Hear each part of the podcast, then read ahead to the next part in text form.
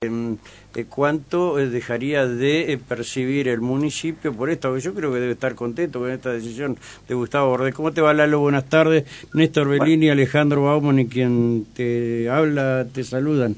¿Cómo estás? Siempre. Buenas tardes, Rubén, y al equipo de trabajo y a la audiencia. ¿Cómo estás, Lalo? ¿No lo querés a Néstor? Sí, por supuesto. Ah, no, no, no. Si vos no lo querés, no hay problema. ¿eh? No, yo dije al equipo. Exactamente, se escuchó clarísimo. Pues yo, creo que, yo, creo que, yo, te, yo creo que usted es Calonia en, en, ese, ¿Eh? esa radio. ¿Escaloni? Usted tiene la escaloneta ahí. no, tenemos más que eso. Diría Jorge Gusti, tenemos una cañonera.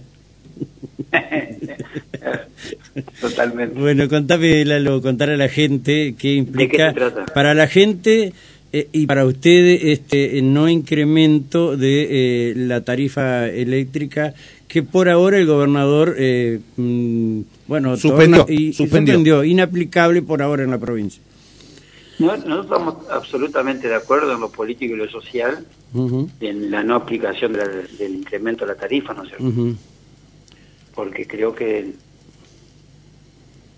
coincidimos con ese análisis económico, social y político, si se quiere, y se me permite la palabra para definirlo de esa manera.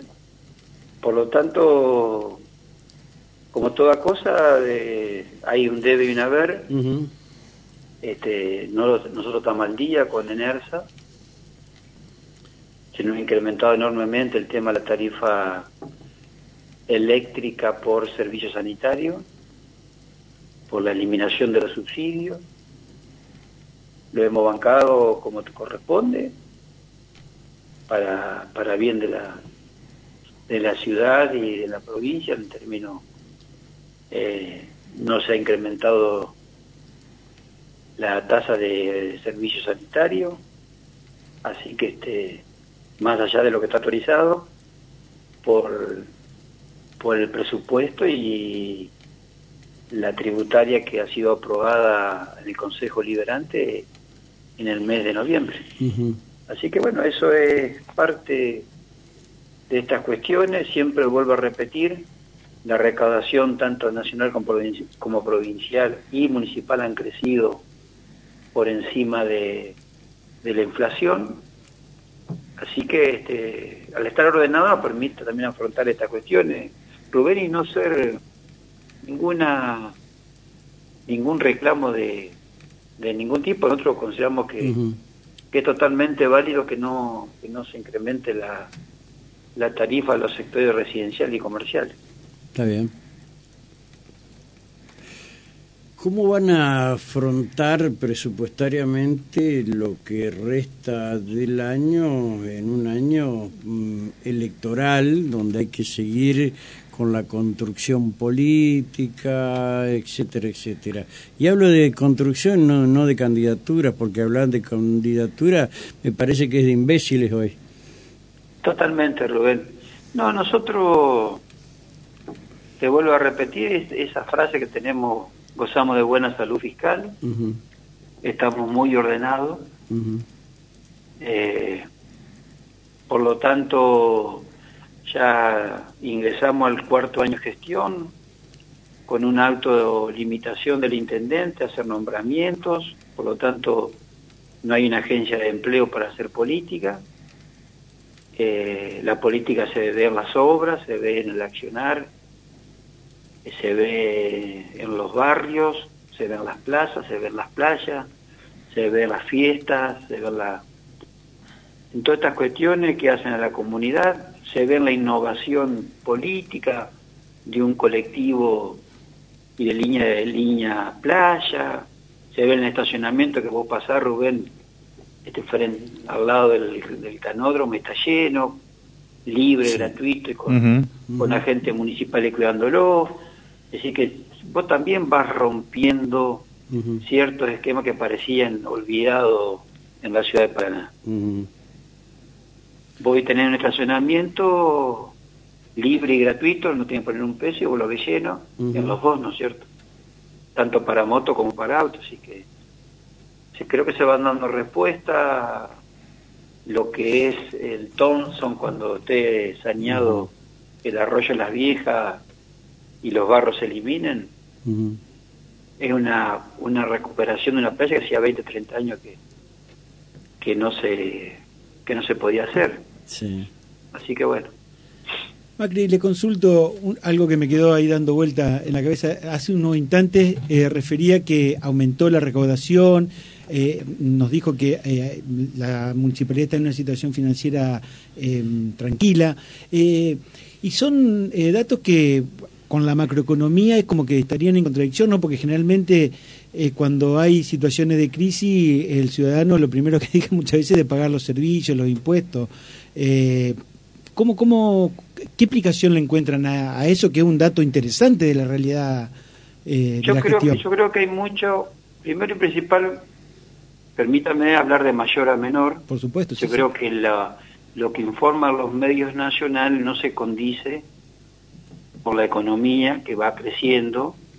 Y parece que te ponen que va a crecer cuatro y medio y después dice, pero el 2023 se ve, se ve negro. Siempre hay una noticia negativa eh, de lo mismo eh, la ONU contra, eh, contradijo la libertad de, los poderes. Y todo mentira sí, sí, eso fue, lo que dijo era del gobierno, del gobierno de Macri no era de este gobierno así que sí se disfraza por lo tanto la recaudación nacional viene desde hace mucho tiempo ya diría un año y medio por encima de la inflación la recaudación provincial, más allá de las elongaciones que han hecho del inmobiliario rural, este, es buena.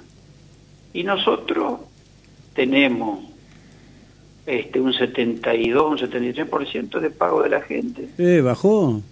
No, lo que pasa es que estamos limpiando la, estamos limpiando la, este, la grilla, Rubén. ¿Por qué? ¿A, qué, se le llama limpiar la grilla? Y tenés, vos tenés 99 mil partidas, de las cuales unas 15 mil son de, de barrios muy carenciados.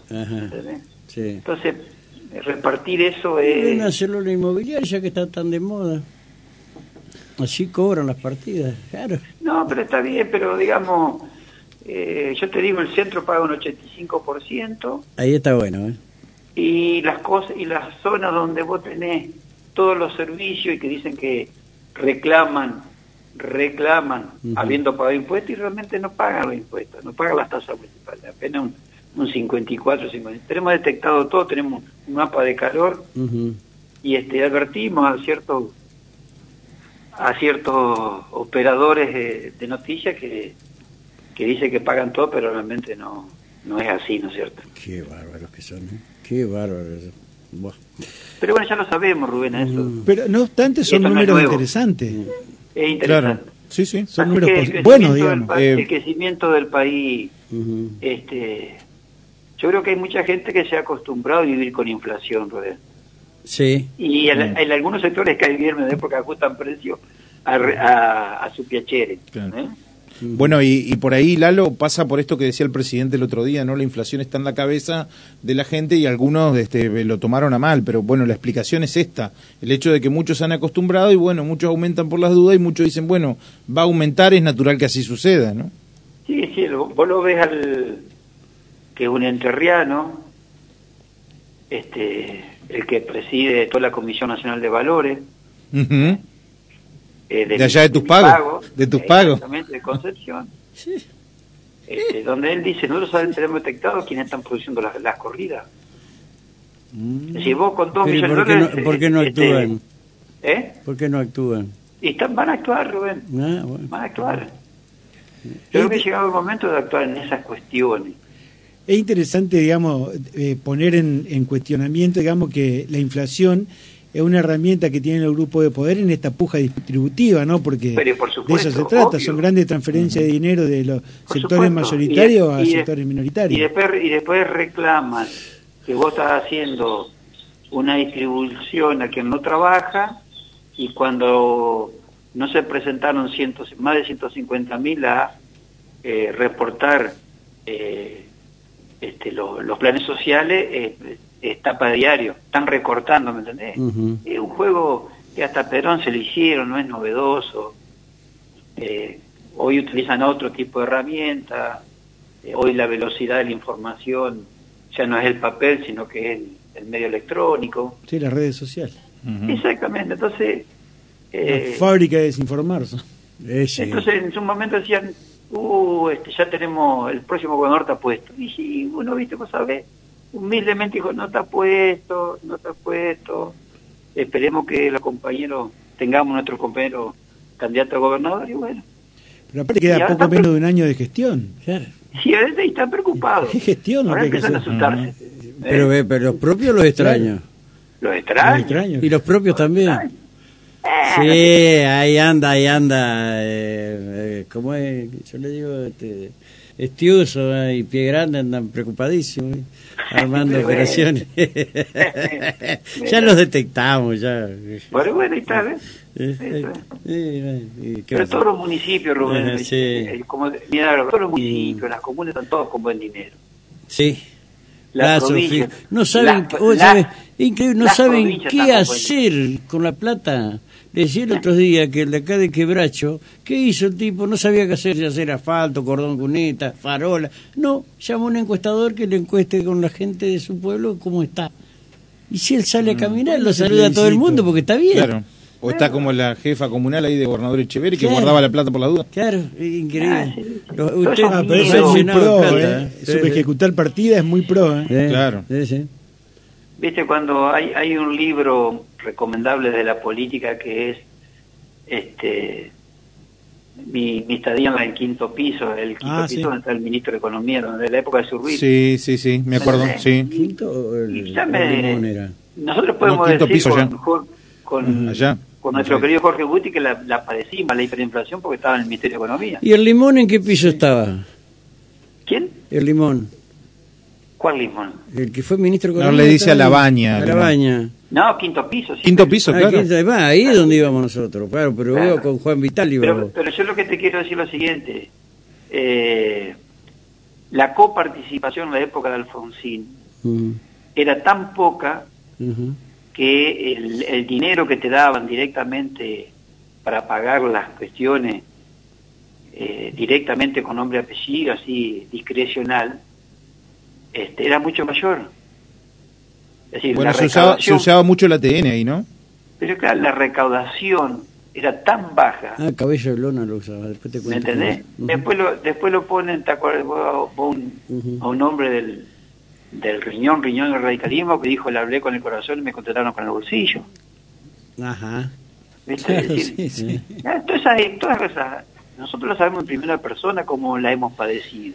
Eh, Y hoy cuando vos tenés una coparticipación automática, nacional y provincial en Entre Ríos, donde acá no hay distinción de si sos vecinalista, sos de la oposición, sos de lo que fuere, y la recibí todos los días, es mérito de nuestro gobierno provincial, es mérito de la sí, democracia. pero que nadie nadie le reconoce eso. Y yo siempre digo que son demasiado buenos los peronistas. Pero, este, no, es decir, bueno, Se los manda al desierto con sal y todo.